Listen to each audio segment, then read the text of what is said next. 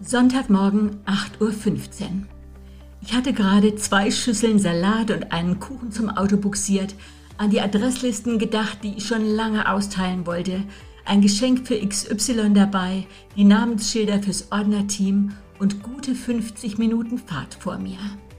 Der Blick aufs Handy zeigte mir, dass ich kaum noch Akku hatte und es zu spät war, mein Ladekabel zu holen. Aber ich wollte auf keinen Fall den Anruf meiner Tochter verpassen. Wenn ich nicht aufpasste, wäre mein Akku in einer Stunde leer. Kurzerhand stellte ich mein Handy in den Flugmodus.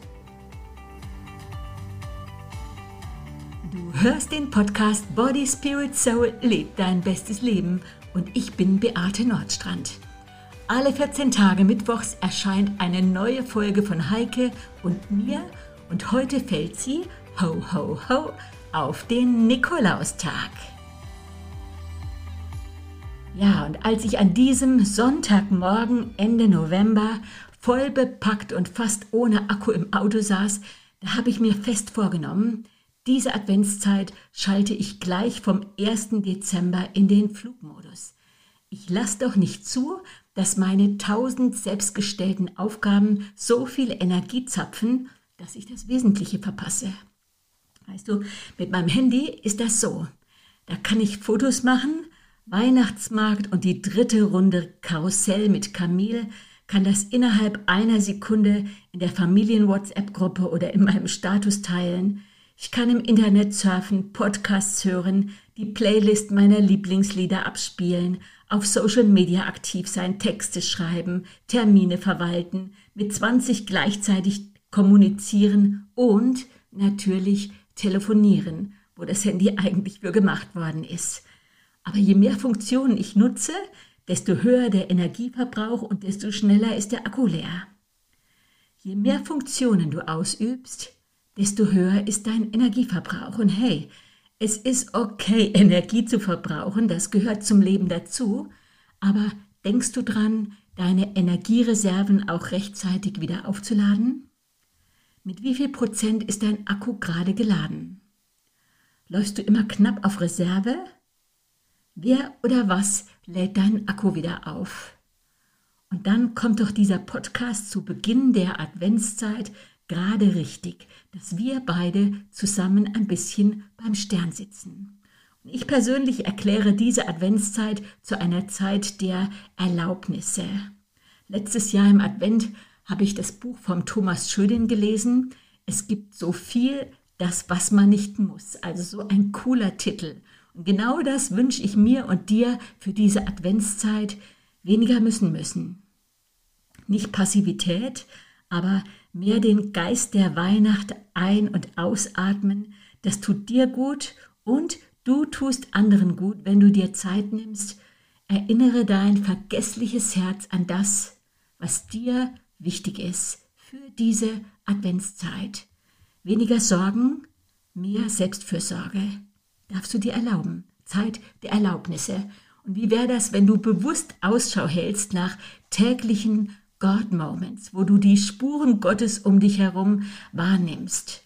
Und so einen hatte ich letzte Woche, war beim Einkaufen und wurde von einem echt lässig gekleideten, ja, fast schon unordentlich gekleideten Mann sehr freundlich beäugt. Der war in Höchststimmung, so, so dass du so ein bisschen das Gefühl bekommst, so Kategorie Freak, ja. Und ich habe zurückgelächelt und dachte, ach komm, an der Kasse war er vor mir und eine Person zwischen uns und ich höre diesen Mr. Freundlich laut zur Kassiererin sagen, es weihnachtet. Und gleich drauf zu der Person zwischen uns, es weihnachtet, alles bezahlt. Und hat diesem überraschten Mann die ganze Rechnung bezahlt und hat ihm auch gleich noch den Kassenzettel dagelassen, damit er es glaubt. Und ich sagte zur Kassiererin, ist Ihnen sowas schon mal passiert? Und sie sagte, nein, noch nie. Ja, es weihnachtet, die Zeit der Vorfreude, der großen und kleinen Geheimnisse, der unerwarteten Freundlichkeiten, der Besinnlichkeit, des Innehaltens, der God-Moments. Und auch wenn du ein Wunder brauchst, ist Weihnachten genau die richtige Zeit. Weihnachten eine Zeit für dich und Gott. Ja, apropos unerwartete Freundlichkeiten, Ein Erlebnis, das ich allerdings jetzt schon Ende Oktober hatte, geht also nicht auf das Überraschungskonto der Adventszeit. Ich habe die Buchungen auf meinem Konto überprüft und finde eine Überweisung über 1500 Euro. Nee, 1015. Von einer Frau, die ich zwar kenne, aber ich bin verwirrt. 1000 Euro ist jetzt kein kleines Dankeschön. Stand kein Betrag offen, war auch kein Betreff dabei. Habe sie angeschrieben und es hat sich herausgestellt, dass das eine Fehlüberweisung war.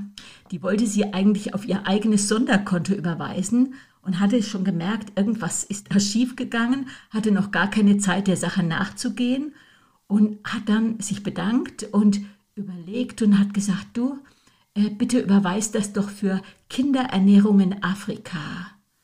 Und ich war ganz perplex und habe gesagt, meinst du unsere Schule for Africa, also das, was früher Jam war, in Angola, in Kakuti, unsere Lebeleichter Schule? Ja, hat sie gesagt, ähm, das bewegt mich schon lange. Und ich habe noch zwei, dreimal gefragt, weil es war ja nicht 100 Euro, es waren 1015. Ja, aber sie sagte, das denkt sie, das ist jetzt genau das Richtige. Und zehn Minuten später habe ich das Geld auf das Konto von vor Afrika überwiesen, habe ihr noch den Kontoauszug geschickt. Aber hey, das sind God-Moments, Gänsehautmomente. Die Welt ist nicht verloren. Gott hat sein Bodenpersonal hier und ich kann seine Handschrift im Leben und im Handeln von Menschen erkennen. Ich bin selber auch gerne großzügig aber jetzt so nicht in der Art große Geschenke für alle sieben Lieben kaufen. Eine Ausnahme, nicht groß, aber eher so eine kleine Tra Geschenketradition habe ich jahrzehntelang mit meiner Mutter gepflegt, habe ihr jedes Jahr den andere Zeiten Adventskalender geschenkt. Ohne den war für sie gar kein Advent und immer ein Schokoladenkalender von Lindor. Ja, und dieses Jahr habe ich drei dieser andere Zeitenkalender geschenkt, oder bestellt einen für mich und zwei für Damen, die ich beide auch mit diesem doch wirklich kleinen Geschenk ein bisschen überraschen wollte. Und ich weiß, dass ich, dass ich dieses Jahr einem Jungen etwas schenken möchte, der aber nie erfahren wird, äh, von wem das Geschenk ist und mich, mit dem mich eigentlich gar nichts verbindet, außer dass ich plötzlich wusste, dem sollst du was zu Weihnachten schenken. Es wird einfach da sein.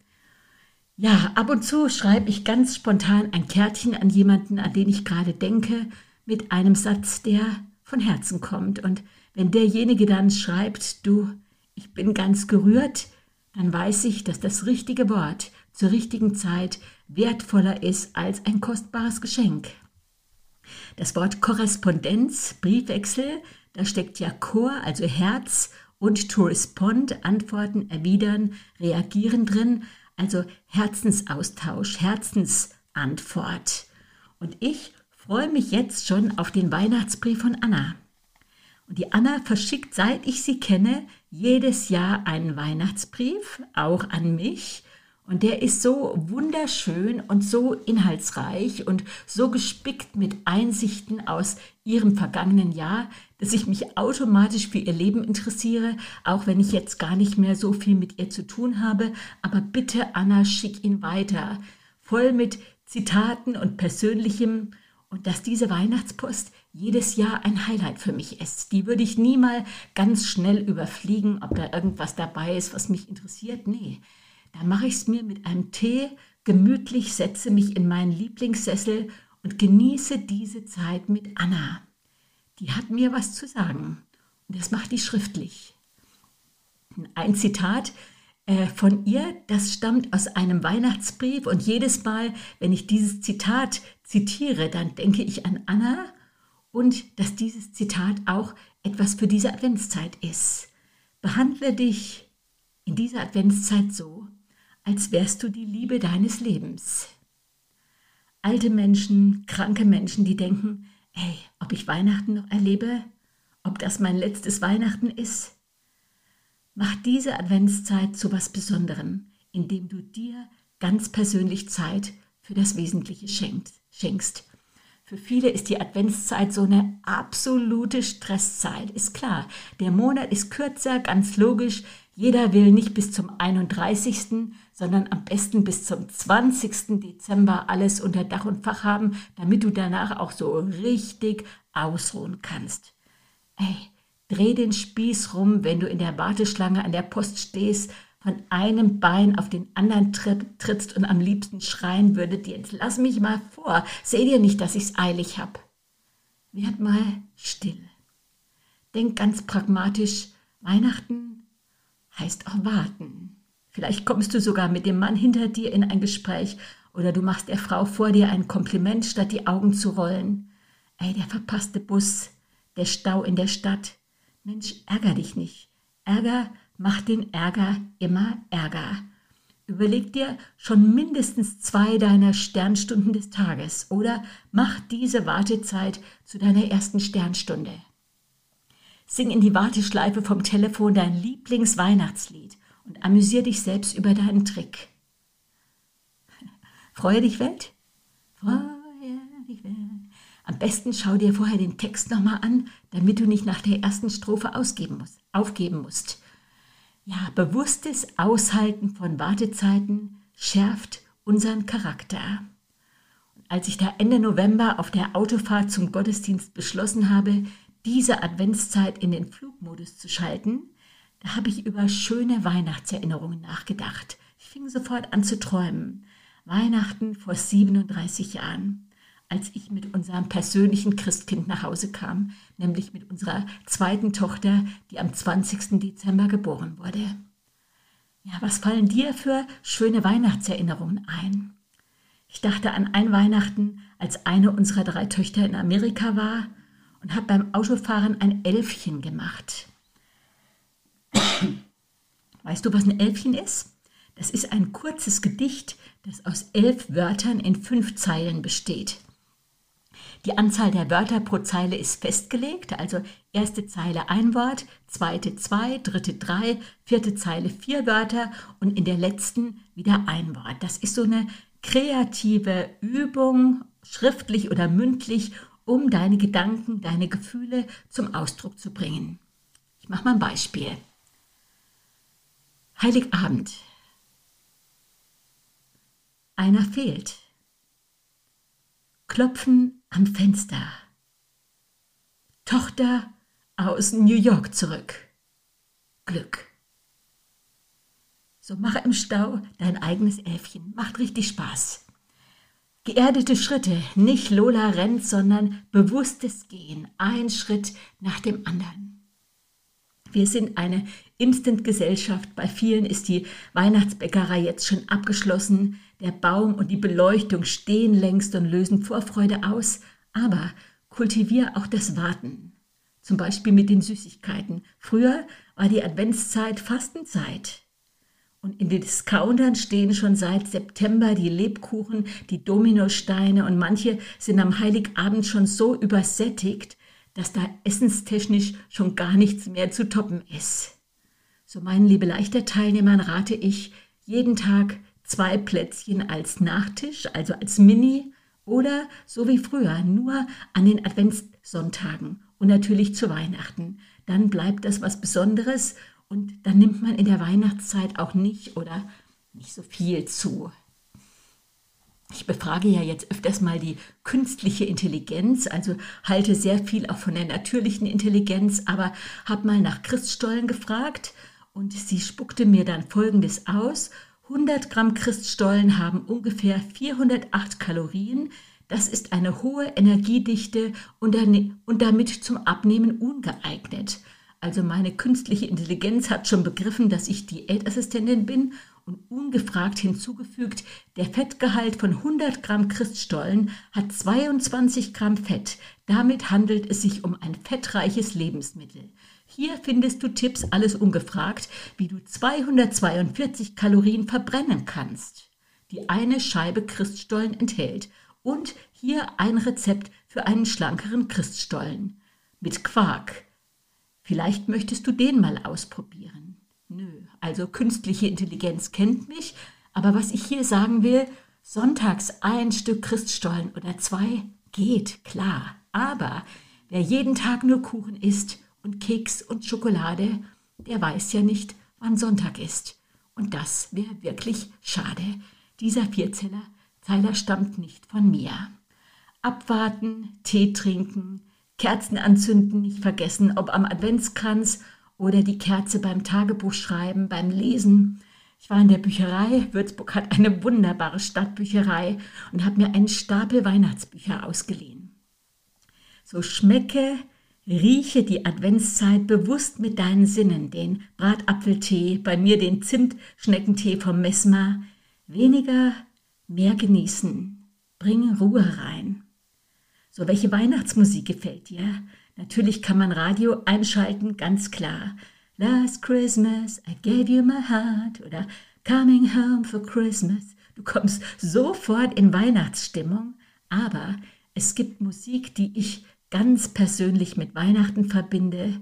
Zum Beispiel The Young Messiah, also das Weihnachtsoratorium von Händel in einer souligen, modernen Adaption. Ich stelle das mal in meine Show Notes, also wunderschön. Und eine CD von Casting Crowns, Peace on Earth. Und dann höre ich nicht nur den Moment. So meine Lieblingsweihnachtsmusik, die holt gleichzeitig vergangene Jahre zurück, wo diese Musik mich begleitet hat. Da steigen Bilder auf und ich blätter quasi in meinem Leben. Werde richtig gut, auch in dieser Weihnachtszeit Gefühle zu zeigen. Du musst das nicht übertreiben, aber mach Komplimente, äh, äh, überprüf dein Reden, dein, erstmal dein Denken und dann dein Reden. Und ich äh, mag einfach die Heike Winnemuth, die mal so flockig geschrieben hat. Es ist ja so einfach, die Welt blöd zu finden. Die Bahn hat Verspätung. Der Kaffee ist absurd, absurd teuer. Bereits in der Schule geht es darum, Fehler anzustreichen und nicht das Gelingen wird belohnt, sondern Scheitern bestraft. Dass es anders geht, hat diese Maike Winnemuth gelernt, als sie mal für ein paar Monate in Brooklyn gewesen ist. Und sie sagte, diese New Yorker, die sind Meister der Komplimente im Vorübergehen. Toller Nagellack, sagt eine Frau beim Blick auf ihre Füße und ist schon wieder verschwunden. Gute Wahl, sagt der Buchhändler, als sie das Buch auf den Ladentisch gelegt hat zum Bezahlen. Und dieses dauernde Loben, das war erstmal wie so ein Schock. Die klassisch deutsche Reaktion, ey, was wollen die denn? Nichts. Die sagen, was ihnen gefällt. Und seit Brooklyn hat Maike sich angewöhnt, alles Schöne und Gelungene zu loben. Einer Supermarktkassiererin sagt sie, wie unglaublich schnell sie ist. Einer Frau im Café, was sie für tolle Schuhe trägt. Und einige fühlen sich belästigt. Die Mehrheit freut sich das genaue Hinschauen das, auf das Positive und das tollkühne Aussprechen, wenn einem was gefällt. Und hier Zitat, äh, Maike sorgt für ein flauschiges Gefühl der Zufriedenheit, das sonst auf legalem Weg nur schwer zu erreichen ist. Ah, herrlich.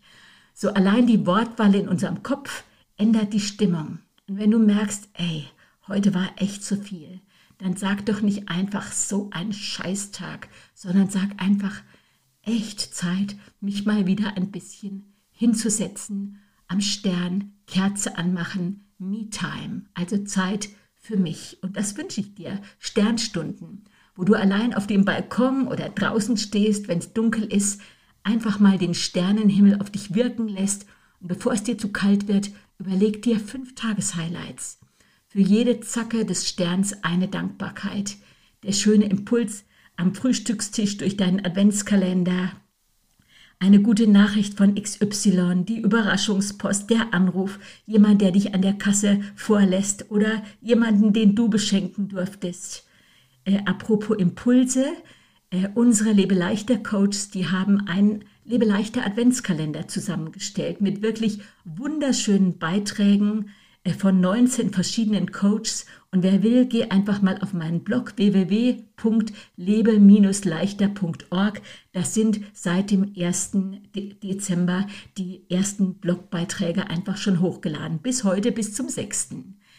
Ja, dann geh auf Spurensuche im Alltag, wo dir ein Wort zugefallen ist. Und diese Woche hatte ich wieder so eine nette Begegnung. Eine Podcasthörerin schrieb, liebe Beate, Gerade muss ich für wenige Tage im Krankenhaus sein und nachdem mein Laptop gestreikt hat, ich aber noch wach bleiben musste, habe ich deinen letzten Podcast gehört. Die Antwort ist Liebe.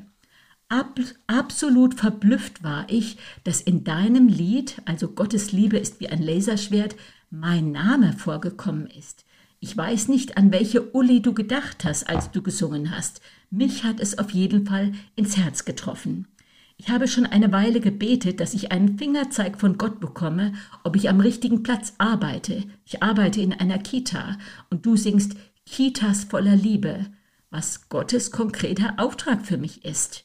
Es geht um Liebe, Gottes große Liebe. Das habe ich nun so deutlich gehört wie noch nie. Und danke dir für deinen Mut, dieses kleine Lied öffentlich vorzutragen. Danke, dass du so viele Menschen inspirierst, ermutigst und begleitest. Deine Uli. Ja, und ich habe kurz gestutzt, warum oder wo ich in diesem Lied von Ulis voller Liebe gesungen habe und hab's aber schnell gemerkt und schreibe ihr zurück, liebe Ulrike, ach, was für eine super nette Geschichte über Gott und Ulrike. Ich war ganz aufgeregt beim Lesen und freue mich, dass mein kleiner Mutanfall mit dem Lied benutzt worden ist, um dich ins Herz zu treffen. Und ob ich jetzt neben den Kitas voller Liebe, Ullis voller Liebe oder Unis voller Liebe gesungen habe, ist eigentlich gar nicht entscheidend. Aber du hast gehört, wie Gott deutlich deinen Namen gerufen hat. Ja, und das war wieder so einer, ein God-Moment für Uli und später für mich, weil ich jetzt weiß, dass meine kleinen und manchmal auch ein bisschen verrückten Traudigs für irgendjemanden in der Welt eine Antwort gewesen ist. Sag mal, kennst du eigentlich den Unterschied zwischen Lebe leichter und Body Spirit Soul?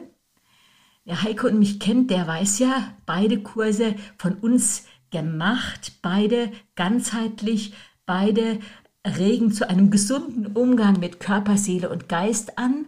Aber Lebe leichter ist auch explizit ein Kurs zum Abnehmen, der kostenpflichtig ist. Und wir haben 131 Kursleiter in Deutschland, Österreich und der Schweiz, die solche Lebe leichter Kurse geben. Ja, und dann gibt es noch den 10-Wochen-Kurs Body Spirit Soul auch für einen guten Umgang mit dir selber, aber da liegt die Betonung sehr darauf, dich mit deiner persönlichen Geschichte zu versöhnen, also der Geschichte deines Körpers, deiner Seele, was du schon alles erlebt, mitgemacht hast und dich mit Gott zu versöhnen. Und auch für diesen Kurs haben wir ein Tagesseminar und Kursleiter ausgebildet, schon über 600 Kursleiter, die diese Kurse geben. Aber dieser Kurs ist ein ehrenamtlicher Kurs. Kurs. Ja, das ist so de, dieser kleine Unterschied. Und dann äh, die, jetzt im November war eine Kursleiterschulung für Body Spirit Soul, jetzt im Dezember eine für Lebe leichter.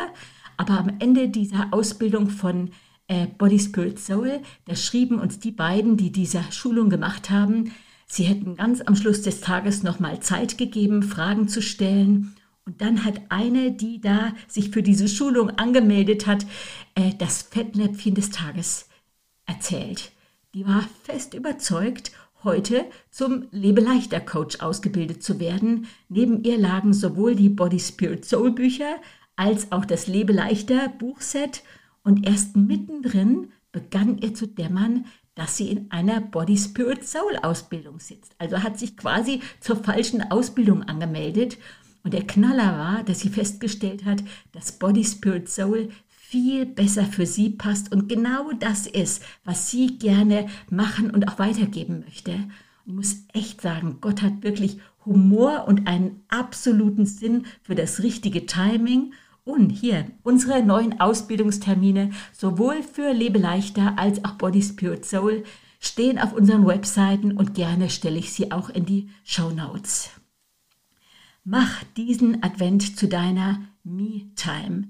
Weniger Sorge, mehr Selbstfürsorge. Gib Sorgen ab, bau dir Eselsbrücken, um dir zu merken, dass Gott mit dir ist. Und eine Teilnehmerin, die sagte, ach, wenn sie ein Anliegen hat, dann äh, notiert sie sich das auf einem Zettel und steckt das unter ihre Kleidung, wahrscheinlich in den BH, in Herznähe. Und das fand ich irgendwie auch so eine schöne Anregung. Und ich habe gedacht, hier die letzten Minuten, du brauchst noch eine Weihnachtsgeschichte, gell? Eine meiner Lieblingsweihnachtsgeschichten kommt jetzt. Ein wohlhabender Mann und sein Sohn liebten es, seltene Kunstwerke zu sammeln. Sie hatten alles in ihrer Kollektion, von Picasso bis Raphael. Sie saßen oft zusammen und bewunderten ihre großartigen Werke. Als der Vietnamkrieg ausbrach, ging der Sohn in den Krieg. Er war sehr mutig und starb in einer Schlacht während er andere Soldaten rettete. Sein Vater wurde benachrichtigt und trauerte sehr um seinen einzigen Sohn. Ungefähr einen Monat später, kurz vor Weihnachten, klopfte jemand an seiner Tür. Ein junger Mann stand mit einem riesigen Paket unter dem Arm da. Er sagte, mein Herr, Sie kennen mich nicht, aber ich bin der Soldat, für den Ihr Sohn sein Le Leben gab. Er rettete an diesem Tag viele Menschen. Als er mich in Sicherheit brachte, traf ihn eine Kugel mitten ins Herz und er starb sofort. Er sprach oft über sie und über ihre Liebe zur Kunst. Der junge Mann hielt das Paket hoch und sagte, ich weiß, das ist nicht viel, ich bin kein großer Künstler, aber ich denke, Ihr Sohn hätte gewollt, dass Sie das hier bekommen. Der Vater öffnete das Paket. Es war ein Porträt seines Sohnes, von diesem jungen Mann gemalt. Er betrachtete es und es rührte ihn, so dass ihm die Tränen kamen, und er bedankte sich und bot an, das Bild zu bezahlen.